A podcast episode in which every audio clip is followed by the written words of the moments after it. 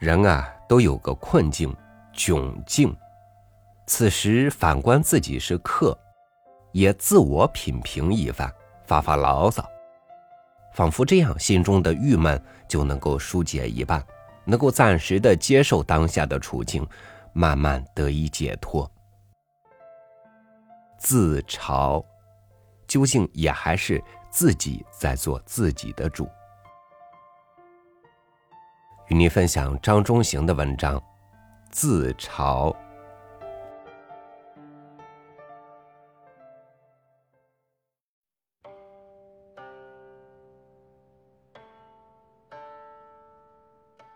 自嘲可以有二解：一种负面的字典式的示意，是跟自己开个小玩笑；一种入骨的，是以大智慧关照世间。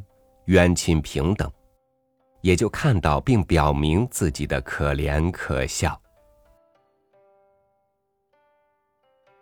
专说后一义，这有好处，或说很必要，是因为人都有自大狂的老病，位、财、貌、艺、学等本钱多的，可能病较重；反之，可能病较轻。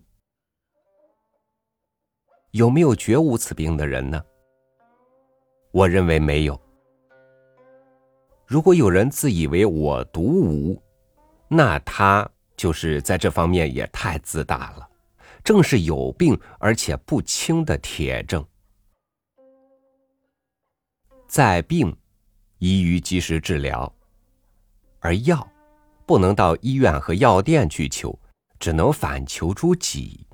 即由深的自知而上升为自嘲。至于自嘲的疗效，也不可夸大，如广告惯用的手法，说经过什么什么权威机构鉴定，病愈者达百分之九十九以上。要实事求是，说善于自嘲，就有可能使自大狂的热度降些温。为什么忽而说起这些呢？是因为偶然翻翻《孝林广记》，觉得其中辅流部的一些故事颇有意思。有意思，主要不是因为故事中的人物可笑，而是因为，至少我这样看，故事中人和编写的人大概不是对立的，而是同群。于是持镜自照。就看见自己可怜可笑的一面，这眼力就来自超长的智慧，而写出来，用现代流行的话说，就有教育意义。本著陶公奇文共欣赏之意，先抄出几则看看。一腹内全无，一秀才将仕。日夜忧郁不已，其乃谓之曰：“你看作文如此之难，好似奴生产一般。”夫曰：“还是你们生子容易。”妻曰：“怎见的？”夫曰：“你是有在肚里的，我是没在肚里的。”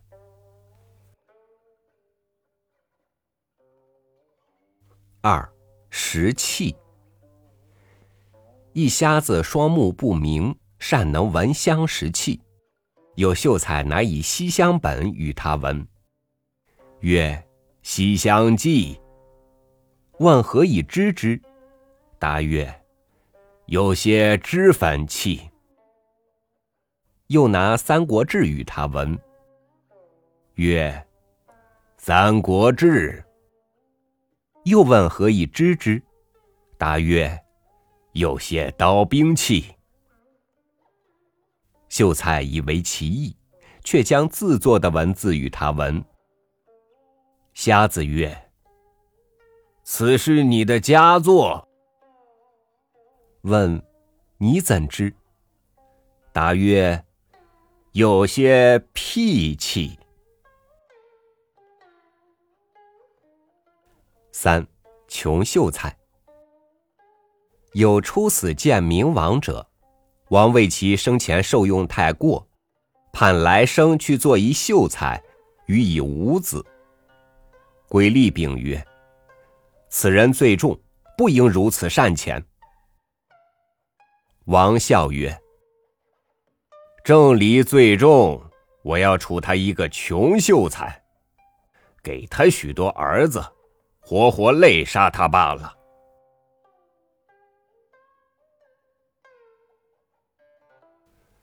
四问管，乞儿置一新竹筒，众盖沽酒欢贺，每饮必则呼曰：“庆新馆，酒干。”一师正在密管，偶经过闻之，误听以为庆新馆也，即向前一之曰：“哎，列位既有了新馆。”把这旧馆让与学生吧。前两则是嘲笑秀才之流不文，后两则是嘲笑秀才之流穷苦。如果我的推断不错，都是秀才之流自编，那就大有意思。这意思，如果用宋儒解经的办法，就大有文章可做。但那会儿时至远远。不亲切，所以不如只说说自己的感觉。我青少年时期犯了路线错误，不以门市而入了洋学堂，古今中外念了不少乱七八糟的，结果就不得不加入秀才之群。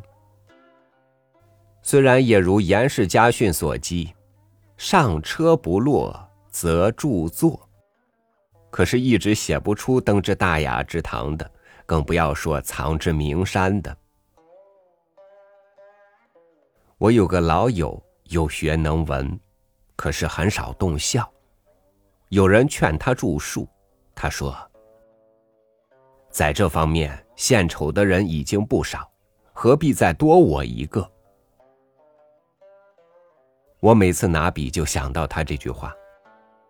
可是老病难于根治。只好心里说两次惭愧，敷衍过去。再说另一面，我是芸芸众生的一份子，与其他芸芸众生一样，也毫不犹豫的接受定命，衣食住行，找伴侣，生孩子，自己要吃饭，伴侣要吃饭，孩子还是要吃饭。可是饭要用钱换，而钱。总是姗姗其来迟，而且比所需的数少。这样，无文无钱，两面夹攻一秀才，苦就不免有万端。可是可以自求一大乐，就是翻看《孝林广记》《辅流部》，如上面引的那些。如果还有锦上添花的雅兴。可以向曾是红颜，今已不红颜的京父借一面小镜，看一则，端详一下镜中的尊容，于是所得就可以远远超过看戏剧、电影。还是避玄远，只说感受，用俚语说是真过瘾，用雅语说是岂不快哉？以上可算是不惜以金针渡人了。以下说为什么这是金针？提纲挈领的说，这是由自知而更上一层楼，还要略加解释。先说自知。俗语说，人苦于不自知，这是由需求方面立论。如果追根说事实，应该是人惯于不自知。男士、女士十之九确信自己为今世之潘安飞燕，这是切盼有求必应时的不得已，可以谅解。不可谅解的更多。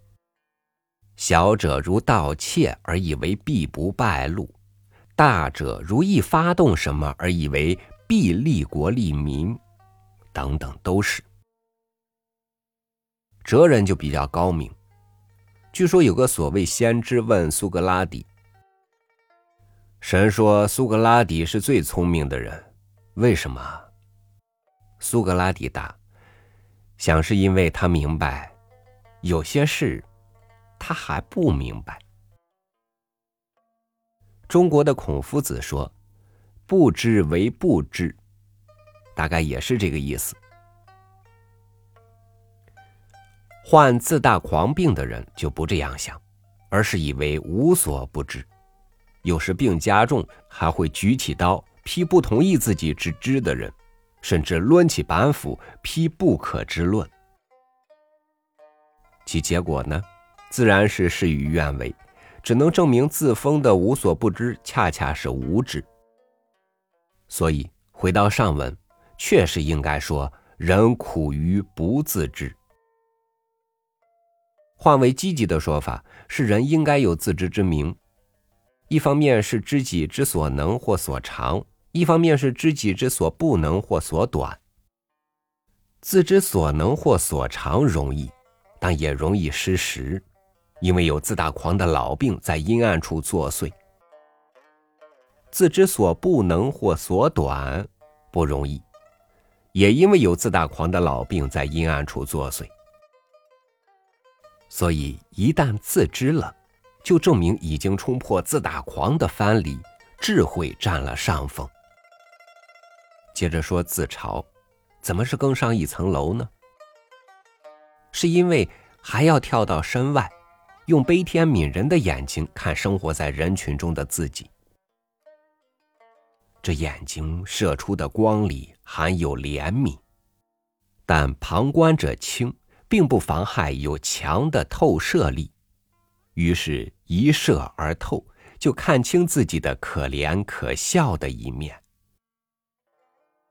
原来以为才高八斗，实则充其量不过一升半升；原来以为力能杠顶，实则不过仅能腹肌；原来以为眉笔潘安飞燕，实则充其量不过貌锦中人。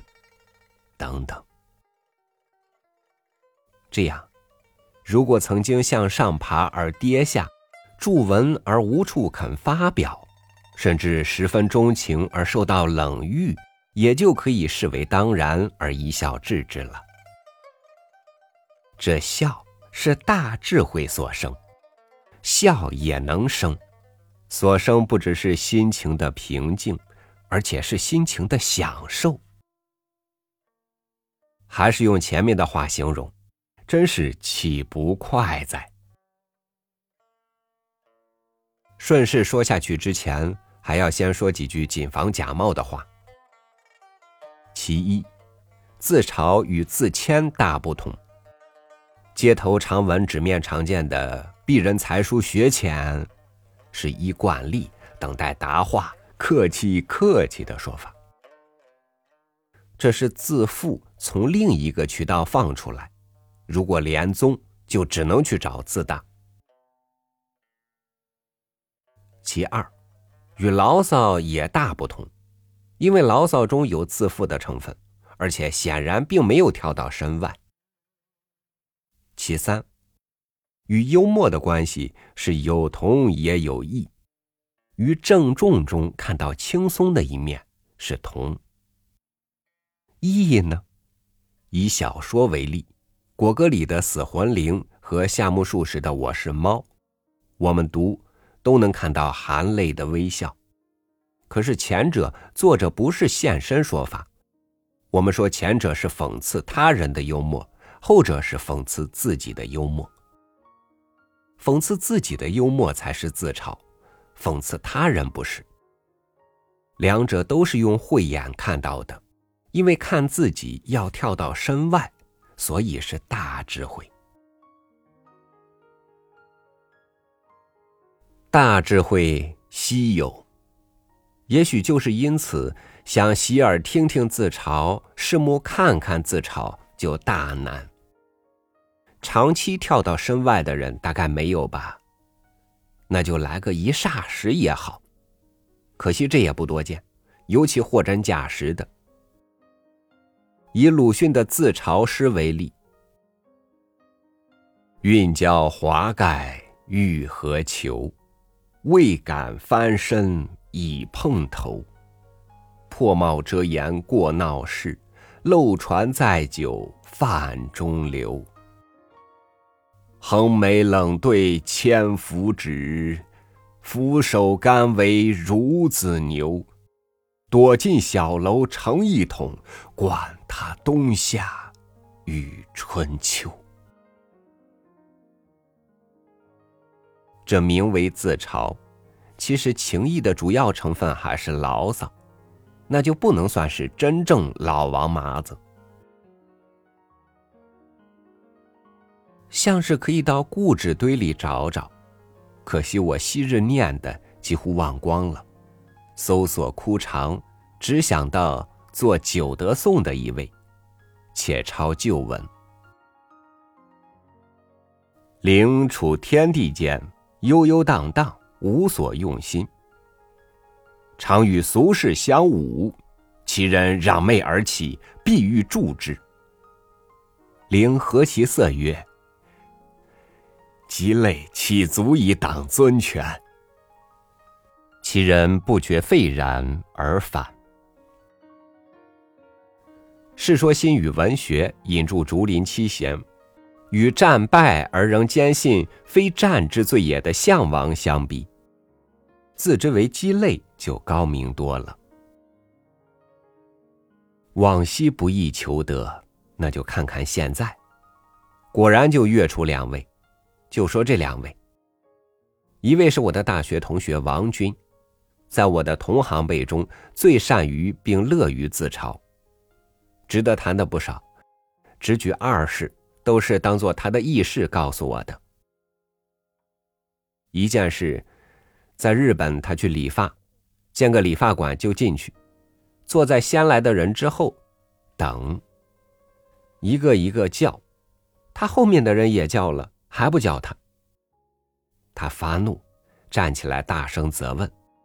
女店主来前道歉之后，让他出去看看招牌。他出去一看，原来是女子理发馆，只好自认糊涂。另一件事，更年轻的时候，他也谈情说爱，自以为完全胜利了，昼夜飘飘然。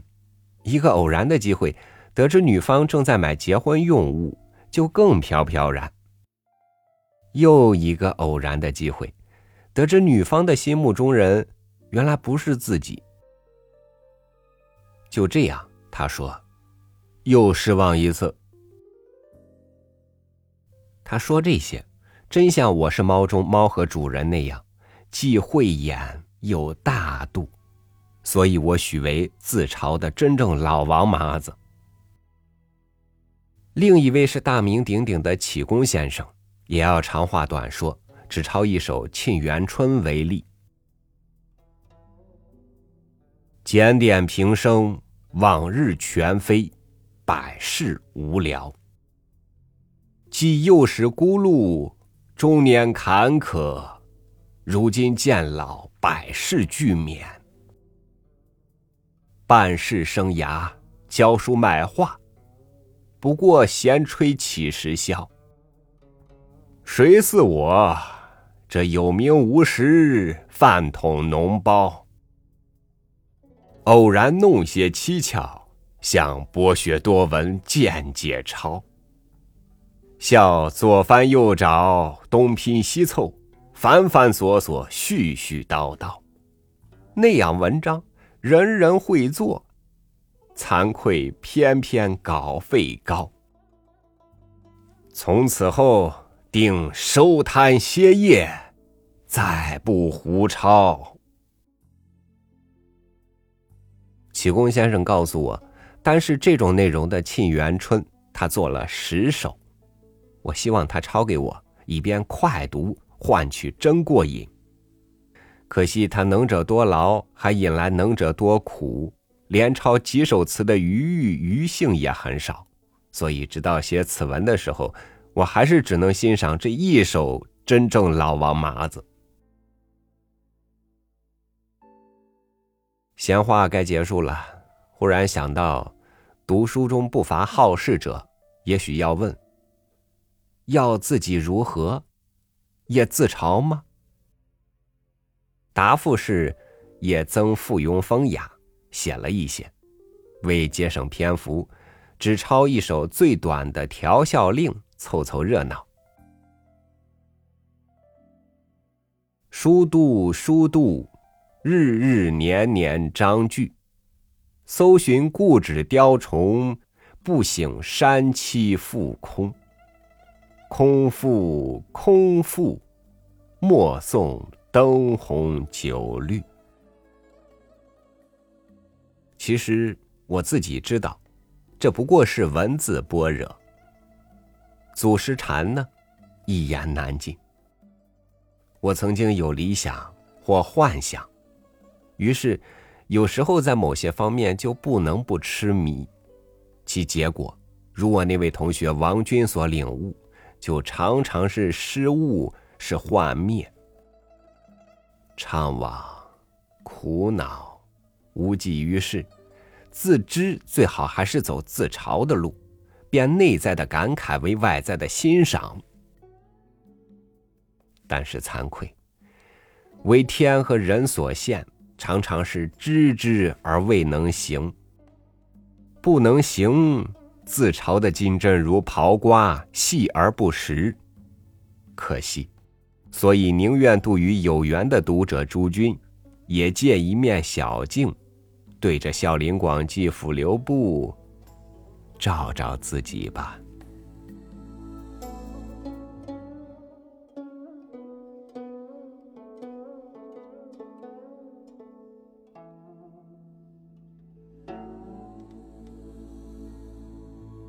自嘲是智慧加持的以退为进。